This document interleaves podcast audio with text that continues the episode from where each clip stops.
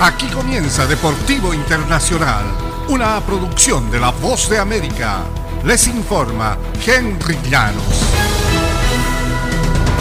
El presidente Joe Biden expresó el miércoles su confianza en que su homólogo ruso Vladimir Putin muestre una mayor disposición a negociar la liberación de la basquetbolista Britney Griner ahora que han concluido las elecciones intermedias en Estados Unidos. Mi esperanza es que ahora que han terminado estas elecciones, el señor Putin sea capaz de conversar con nosotros y estemos dispuestos a hablar más seriamente sobre un intercambio de prisioneros, dijo Biden durante una conferencia de prensa. El mandatario estadounidense habló horas después de que los abogados de Griner revelaran que la deportista fue enviada a una colonia penal para purgar su sentencia por posesión de drogas.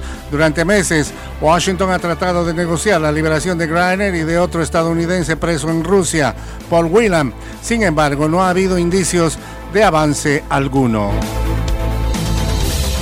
Y el entrenador del seleccionado de fútbol de Estados Unidos, Greg Berhalter, reveló el miércoles la lista de 26 jugadores que se congregará en Qatar la semana próxima de cara al debut contra Gales el 21 de noviembre, en el que se perfila ser uno de los planteles más jóvenes de los 32 participantes. El lateral derecho de André Yedlin, de 29 años, es el único sobreviviente del equipo que disputó el Mundial de Brasil 2014.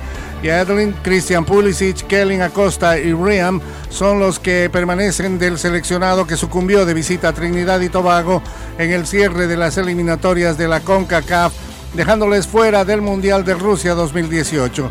Este podría ser un año de redención o revancha, si quieren llamarlo así, dijo Yedlin. Ha llegado nuestro momento, no quiero decir que para disculparnos, pero sí para mostrar cuánto queremos esto.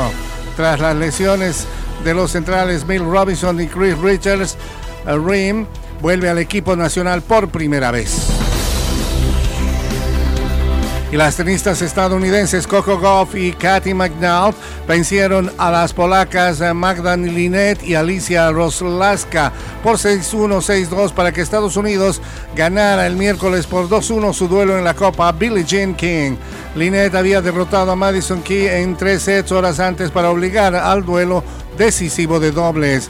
Daniel Collins dijo a los estadounidenses eh, que ha dejado una ventaja por 1-0 luego de imponerse en el primer partido de individuales ante Magdalena Friends por 6-3, 3-6, 7-6 en el mayor certamen por equipos de mujeres en el tenis conocido antes como Copa Federación.